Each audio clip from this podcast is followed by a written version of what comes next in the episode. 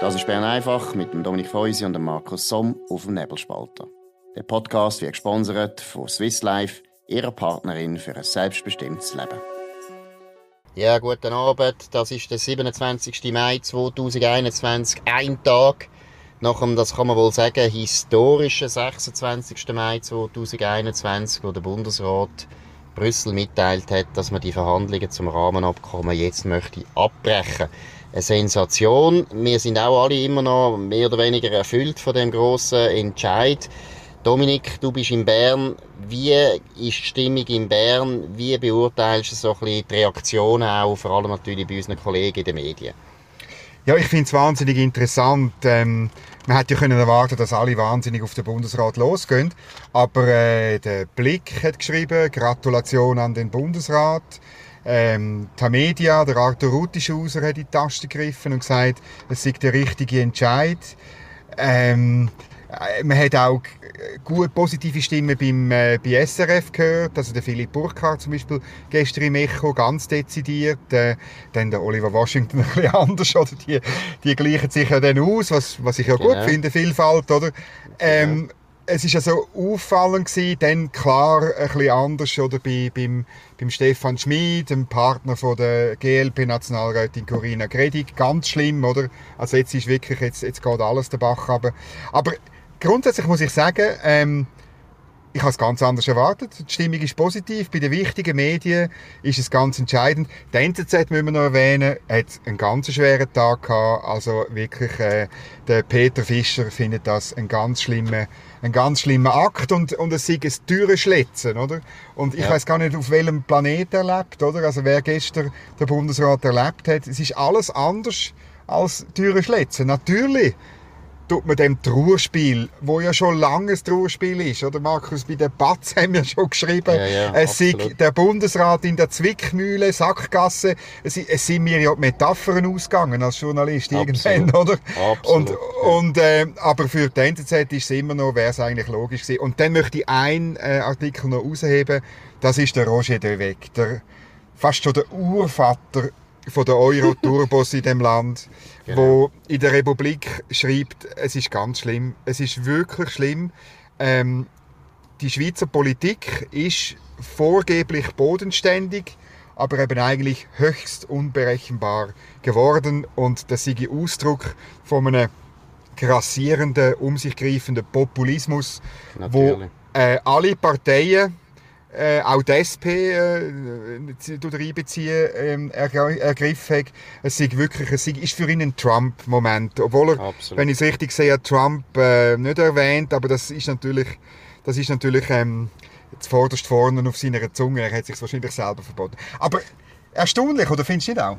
Absolut, und ich glaube, es zeigt schon ein bisschen, äh, was sich verändert hat in dem Land, oder? Also, erstens hat sich verändert, dass bei den Medien die absolute Liebe zu der EU, zumindest was die Chefetagen betrifft. Das muss man natürlich schon noch ein bisschen betonen. Ja, was genau, die Chefetagen betrifft, ja. ich meine, Arthur Rutishauser hat früher mutig gegen das Rahmenabkommen, gegen das Rahmenabkommen geschrieben und wir wissen beide, dass in der Redaktion nur noch zwei oder drei Leute das eigentlich so sehen. Jetzt, seit, dir, seit dass du nicht mehr dort bist, sind es nur noch zwei. Also, also es ist natürlich, der Arthur hat da immer eine Position vertreten, die sicher nicht seiner Redaktion die Mehrheit würde entsprechen. Beim Christian Dorer oder beim Blick ist es wahrscheinlich auch ein bisschen so, Dort glaube ich auch sowieso, dass der Blick hat, meiner Meinung nach ein bisschen die Zeichen der Zeit erkennt. Er ist sowieso in vielen Fragen, ist er, viel, ist er rechter geworden, also, oder bürgerlicher geworden. Aber eben auch in der EU-Frage.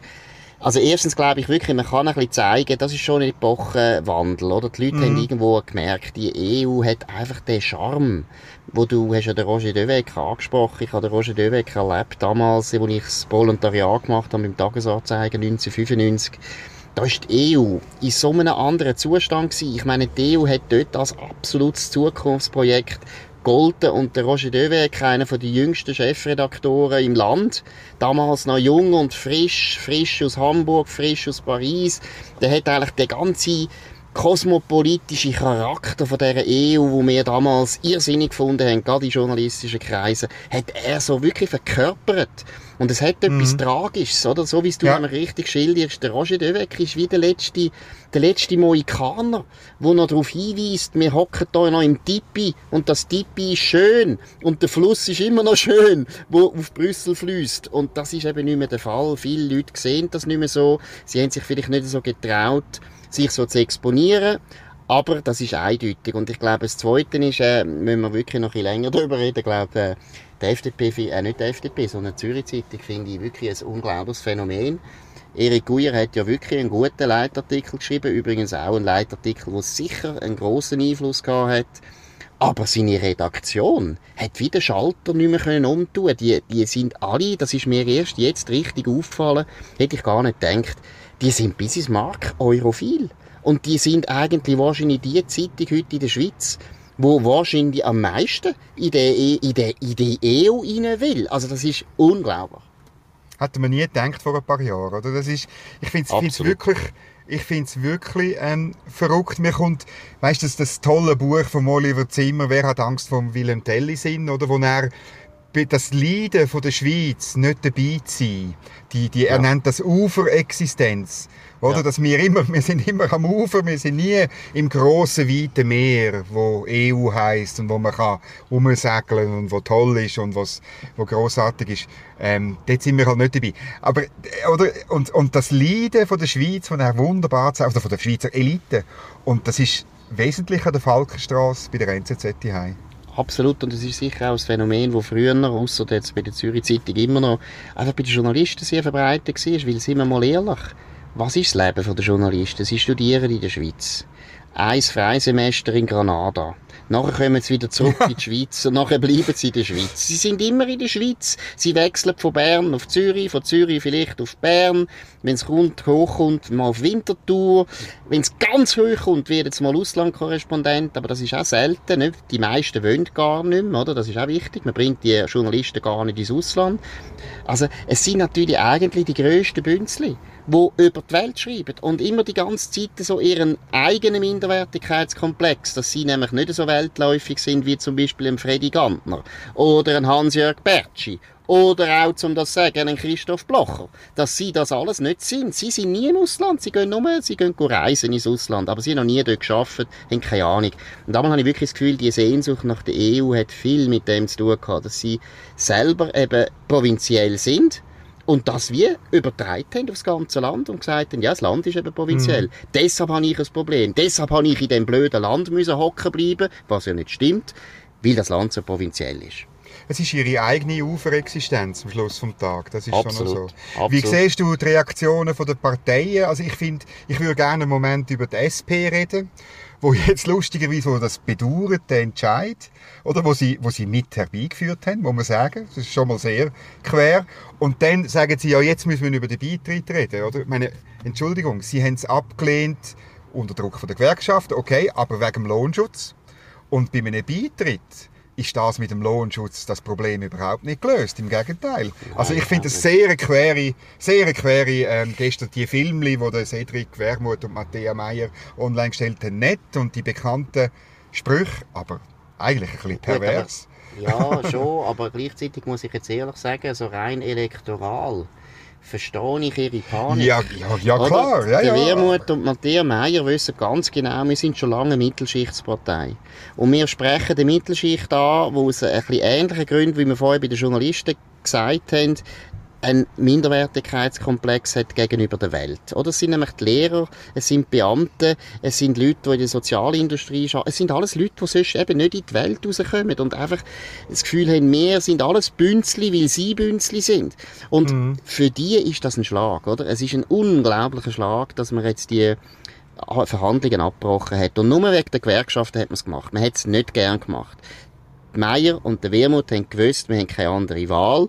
Aber eigentlich, muss man ehrlich sein, sie haben nicht wollen, richtig, oder? Und das Sommaruga, wo ja meiner Meinung nach die absolut typische Vertreterin ist von dieser neuen Mittelschichts-SP, wo mit der Arbeiterschaft nicht mehr sehr viel zu tun hat, wo Konsumentenschutz wichtiger ist als Produzentenschutz. Weil das ist ja Arbeitnehmerinteresse, sind ja meistens eben auch Produzenten. Interesse und nicht Konsumenteninteresse. Sommaruga steht für das. Sie ist ja die Einzige, die dann auch wieder gekippt ist, oder? Hat sich von dem her da ein bisschen einspannen lassen. ja, ich glaube, es ist in dem Fall, äh, ich verstehe es, dass Wermut und Ja, ich- das machen. So kann man es erklären, aber du kannst mich halt, ich bin vielleicht dort ein bisschen romantisch veranlagt. Ich finde, politische Positionen von Parteien müssen irgendwie konzis sein. Und das ist nicht konzis. Das ist höchst widersprüchlich, oder? Ähnlich im Übrigen bei der FDP, oder? Wo auch das furchtbar bedauert.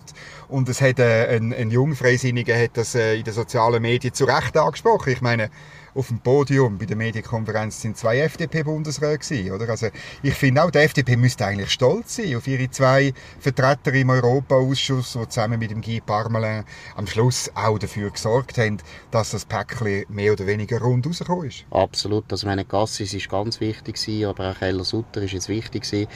Ähm, die SVP ist so so klar, aber die hat natürlich auch eine wichtige Rolle gespielt. Ich meine, man muss jetzt auch noch einmal einfach ein Kränzchen winden, ähm, Guy Parmelin. Wir haben es ja schon mal gemacht, dort, wo er auf Brüssel gegangen ist. Genau. Und mit dem Charme und mit der Festigkeit von einem Wattländer Weinbauer einfach alles richtig gemacht hat, was alle die Diplomaten, hochzüchtete Diplomaten, die 500 Sprachen können, und sich einbilden, sie wissen, wie das läuft, die haben das schlechter gemacht als der Parmelin. Ja, ja. Weil der Ja. Parmelin hat endlich mal reinen Wein eingeschenkt. Und also ich weiß aus sehr guter Quelle, dass die EU gestern, also in Brüssel, die sind vom Tisch gefallen.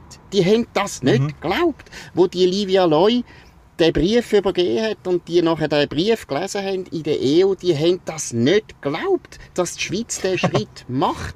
Für die ist eine Welt zusammengebrochen, so wie für den Roger Devec. Genau. Und das zeigt ja ein bisschen, dass unsere Diplomaten 30 Jahre lang in Brüssel etwas Falsches erzählt haben. Sie haben denen immer die Illusion gegeben, schaut mal, es ist nur eine Frage der Zeit, dass wir werden beitreten, wir werden das Volk überzeugen, der Christoph Blocher ist ein kleines Phänomen, den können wir isolieren, wir sind alle dafür. Deshalb sind die so verschrocken gestern. Ich glaube wirklich, in Brüssel ist wahrscheinlich der Schock unendlich viel grösser als in der Schweiz. Und wir haben es ja damals auch gesagt, es ist genau der gleiche Schock wie beim Brexit genau dann, wo sie plötzlich gemerkt haben beim Brexit, hey, es ist wirklich Brexit. Es ist wirklich so. Sie haben dort das Gefühl gehabt, nein, nein, das kommt nicht. Und sie haben ja genau das gleiche Problem gehabt, dass eine fünfte Kolonne Engländer, die in Brüssel geschafft haben oder äh, in der EU geschafft haben, immer gesagt haben, ja, ja, der EU immer gesagt haben, ja, wir müssen nur warten, ist kein Problem, geht wieder weg. Stimmt nicht. Und in der Schweiz ist jetzt gerade die zweite Täuschung auch vor sich gegangen. Mhm. Es ist noch interessant, also ähnliche Sachen hat man ja gehört von dem Andreas Schwab, dem CDU-Abgeordneten im, EU-Parlament in Straßburg. Oder auch, ähm, der ist Präsident von der äh, Parlamentarierdelegation vom EU-Parlament, die sich mit der Schweiz befasst.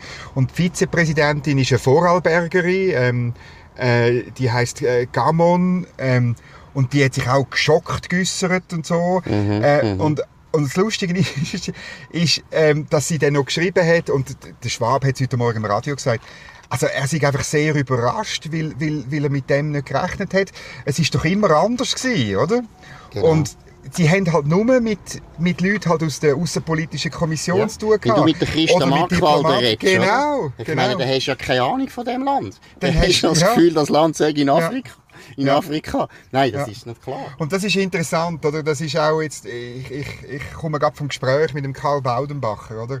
Er, er tut ganz fest betonen, ähm, das ist jetzt der, der, der Zug ist auf dem falschen Gleis gewesen, und jetzt kann man wieder frisch anfangen. Das ist auch gestern in der Medienkonferenz vom Bundesrat gekommen. Man kann jetzt neue Wege, oder, äh, kann man beschreiten. Und das Erste, was man muss machen, ist n- aufhören mit irgendwelchen so Bescheissereien, Lügereien, eben behaupten, der EuGH spiele gar keine Rolle oder mache ich nur Gutachten oder whatever. Also wir müssen mal wirklich super anfangen diskutieren ähm, und, und ja, das ist eine grosse Chance, finde ich. Absolut. Und ich glaube auch, was auch eine grosse Chance ist, ist, äh, wie soll ich sagen, die, die Fata Morgana, dass wir irgendeine Idee kommen, die ist, glaube ich, jetzt einfach mal aufgelöst, oder? Man hat es ja mit Ja. allen Mitteln probiert. Man hat es probiert mit dem EWR, wo so ein bisschen halbehrlich war. Man hat es probiert mit der Initiative, das war sehr ehrlich gewesen.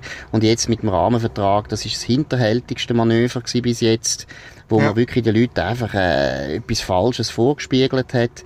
Aber jetzt weiss ich nicht, was die EU-Beitrittsfreunde, und das sind eben wirklich nur das sind. Sie sind nicht Bilateralisten, die haben nie den bilateralen Weg ja. gemeint, die haben immer den Beitritt gemeint. Was sie jetzt noch sollen machen und können machen, ich weiß es nicht. Sie müssen wahrscheinlich ein bisschen auf die EU hoffen, dass die EU irgendwie noch eine originelle Idee hat.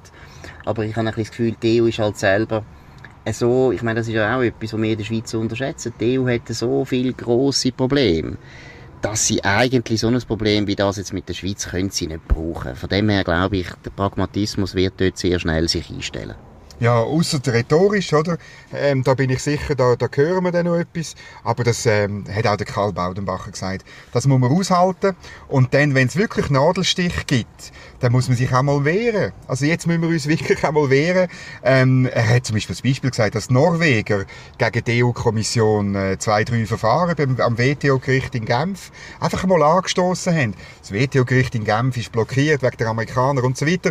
Aber man muss auch mal so ein bisschen, so ein bisschen Sachen machen, zum, zum ein bisschen Show of Force, oder sagt man Absolut. dem. Oder auch kommunikativ. Und dann muss man auch die EU erinnern. Sie ist eigentlich, tut sie sich selber ja als, als Gemeinschaft des Rechts definieren, oder? Und dann sind aber die, die diskriminierenden Maßnahmen, wo ja alle nicht rechtlich begründet werden, sondern politisch, das passt eigentlich alles nicht zu dem Selbstbekenntnis. Gut, das muss man eben, wir Journalisten müssen einfach mehr darauf hinweisen. Ich meine, wenn das Papier, wo du, wo ist von der EU, wo zeigt, dass sie also darüber reden, dass Tomaten aus Drittländern dürfen nicht mehr in die Schweiz kommen, genau. siehst, wie kleinkariert die sind und aber was, was für Protektionisten sind und was für Merkantilisten ja. das sind. Das ja. ist Wirtschaftskrieg, wie man das früher im 18. Jahrhundert geführt hat.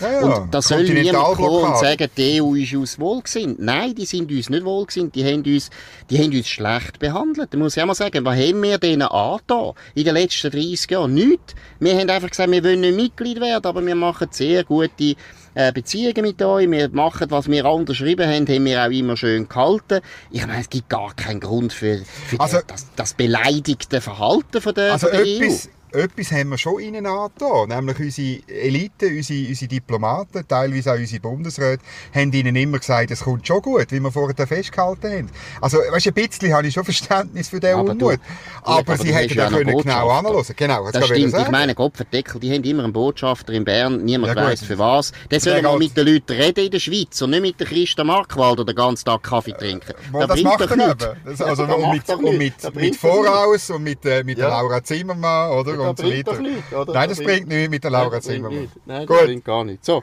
also, das war es. Schönen Abend wünschen wir euch von dem immer noch historischen Tolle. Tag. Genau. Und äh, wir wünschen euch einen guten Abend und morgen zur gleichen Zeit wieder auf dem gleichen Kanal. Das war Bern einfach mit dem Dominik Feusi und dem Markus Somm auf dem Nebelspalter. Der Podcast wird gesponsert von Swiss Life, ihrer Partnerin für ein selbstbestimmtes Leben. Den Podcast könnt ihr auf nebelspalter.ch abladen und auf allen gängigen Plattformen wie Spotify oder Apple Podcast und so weiter.